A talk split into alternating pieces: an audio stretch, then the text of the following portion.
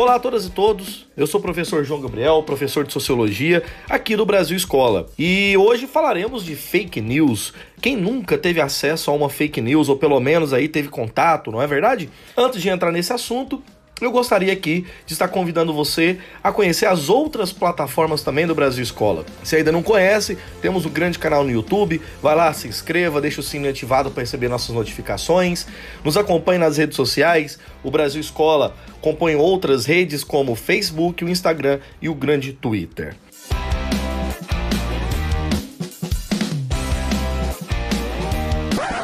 Fake news é um termo em inglês que está relacionado a uma tradução bem literal nossa aqui para notícias falsas, né?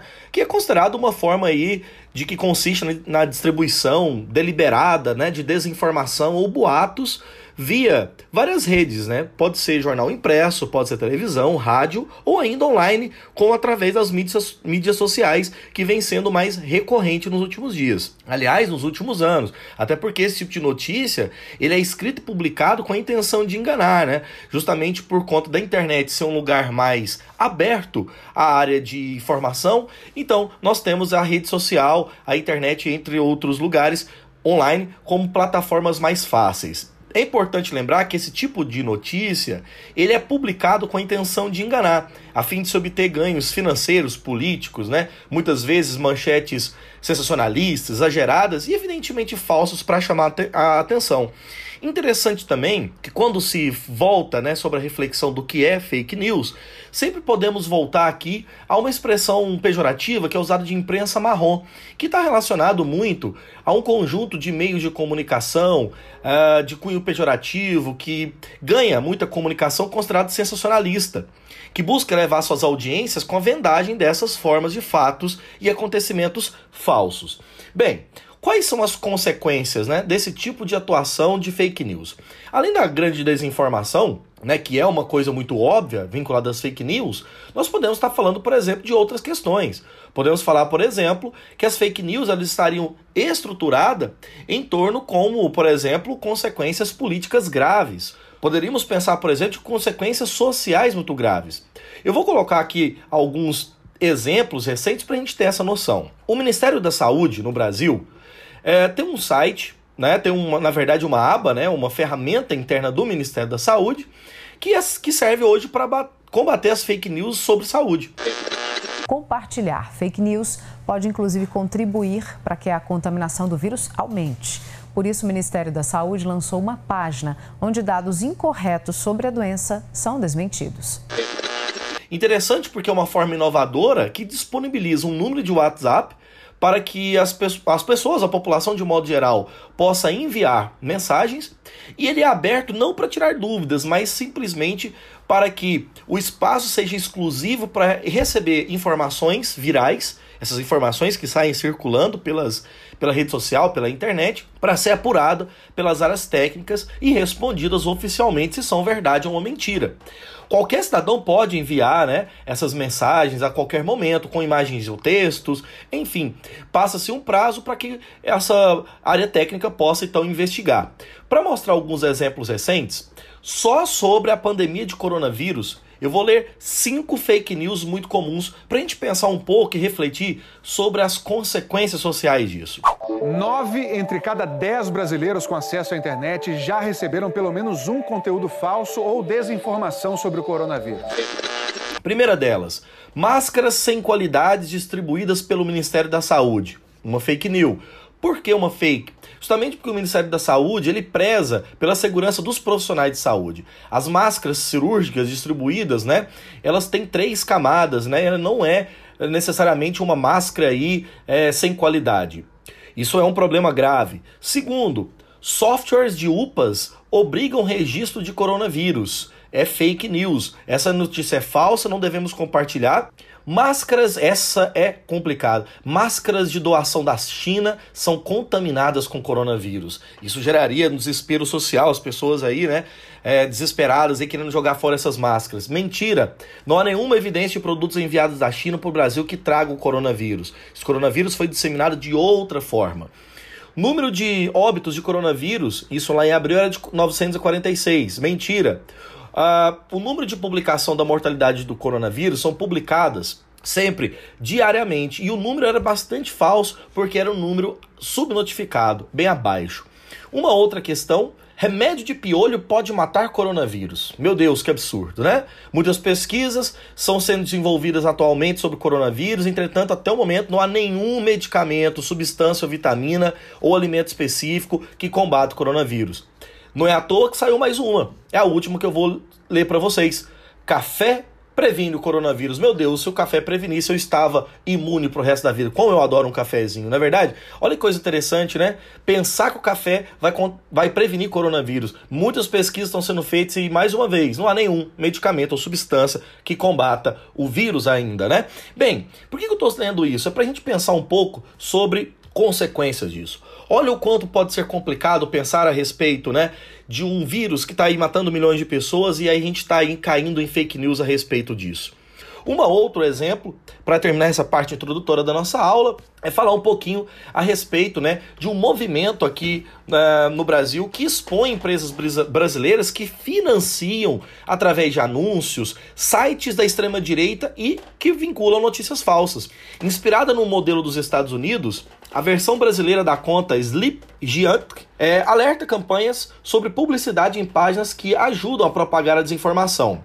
O Banco do Brasil, a Dell, o Boticário, Submarino Telecine retiraram propaganda. Olha que interessante, né?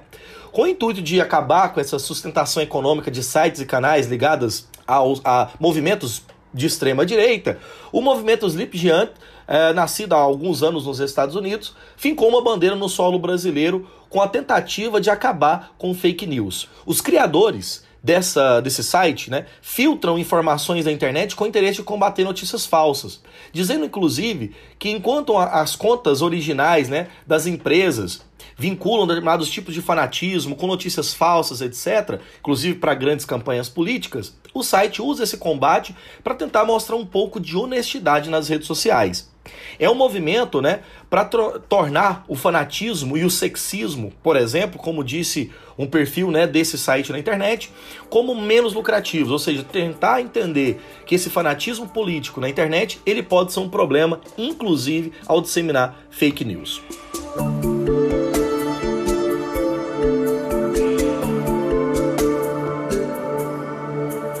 Bom, um segundo momento da nossa aula para colocar você a par de uma capacidade um pouco mais reflexiva.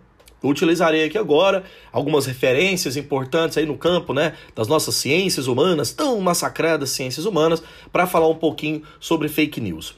Eu começaria aqui, primeiramente, com uma discussão a respeito de uma obra muito famosa, né, do Manuel Castells, um autor uh, italiano muito importante. O livro dele se chama A Galáxia da Internet: Reflexões sobre a Internet, os negócios e a sociedade.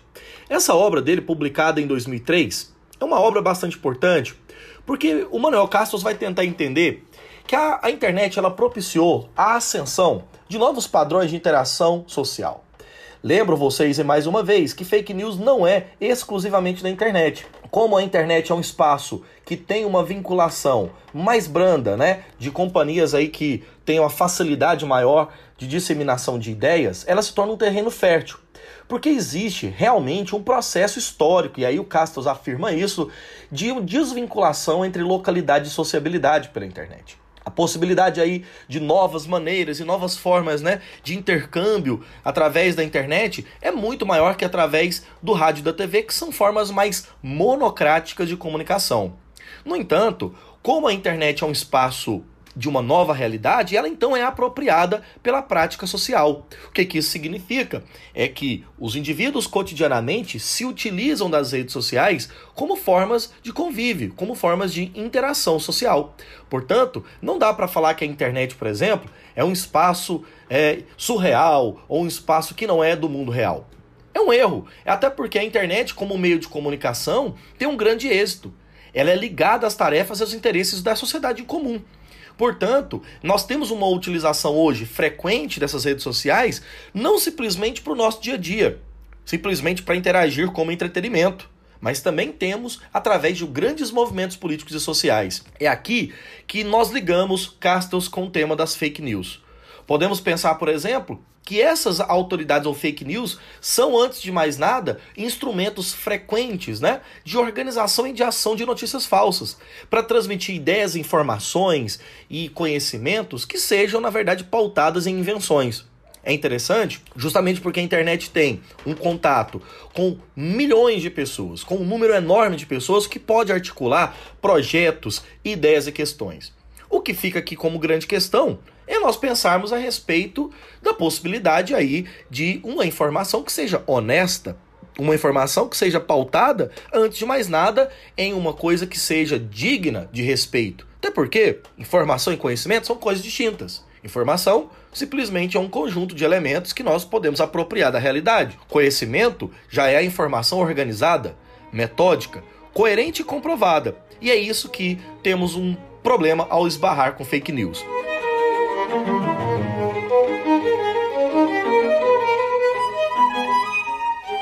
De um ponto extremamente importante quando vamos pensar as fake news, principalmente quando eu sempre lembro de um livro no qual é sempre foi para mim um livro de cabeceira da filosofia, um livro de cabeceira das ciências humanas de modo geral. O livro se trata de um clássico chamado A República de Platão. A obra República de Platão, um texto grande de Platão que reúne uma quantidade de livros internos e que evidentemente é uma reflexão política, educacional e principalmente uma reflexão sobre valores. Platão, filósofo grego, que viveu durante a virada do século V para o século IV a.C., deixou para nós um legado muito grande na filosofia idealista.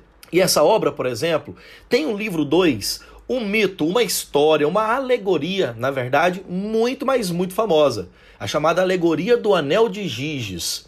E essa se passa numa condição muito interessante. Eu vou pedir permissão aos senhores para ler um trecho aqui da maneira mais clara possível para a gente entender o que eu quero explicar. A permissão a que me refiro, abre aspas então, né? Seria especialmente significativa se eles recebessem o poder que tivera outrora, por exemplo, no antepassado de Giges, o Lídio. Esse homem era um pastor a serviço do rei que naquela época governava a Lídia. Certo dia, Olha só, certo dia, durante uma violenta tempestade acompanhada de um terremoto, o solo fendeu-se e formou um precipício perto do lugar onde o seu rebanho pastava.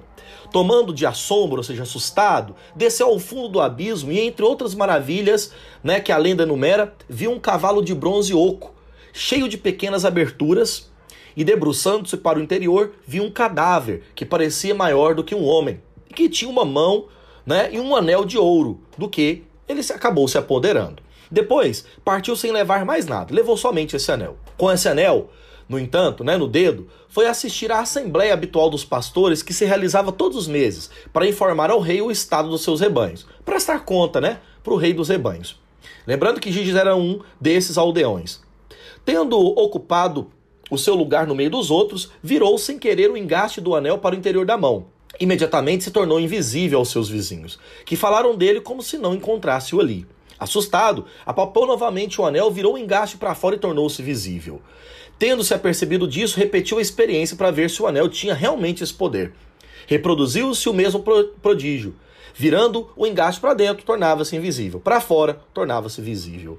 Assim que teve a certeza, conseguiu juntar seus mensageiros que queriam ter com o rei. Chegando no palácio, seduziu a rainha, conspirou com ela a morte do rei, matou o rei e obteve assim o poder.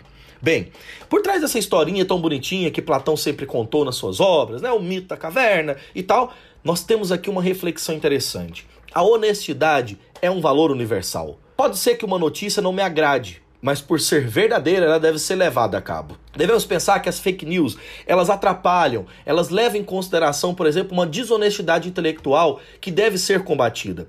Pensar a respeito das fake, news é pensar sobre política contemporânea, sobre além disso tudo, uma capacidade do nosso intelecto.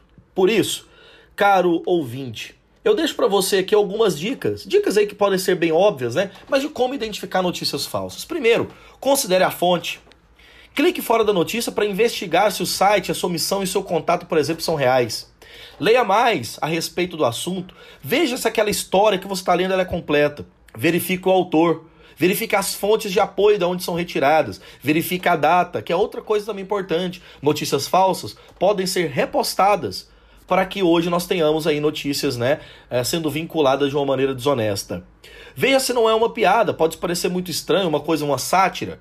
E por fim, consulte especialistas, pessoas que têm acesso a determinados tipos de conhecimento para saber se aquilo realmente é verdade. Esse é um papel, além de tudo, de honestidade e cidadania. É um papel muito caro a nós, que somos pessoas ligadas né, a interesse de educação. Portanto, é isso que eu quero considerar com vocês. Fake news é um grande problema a ser combatido.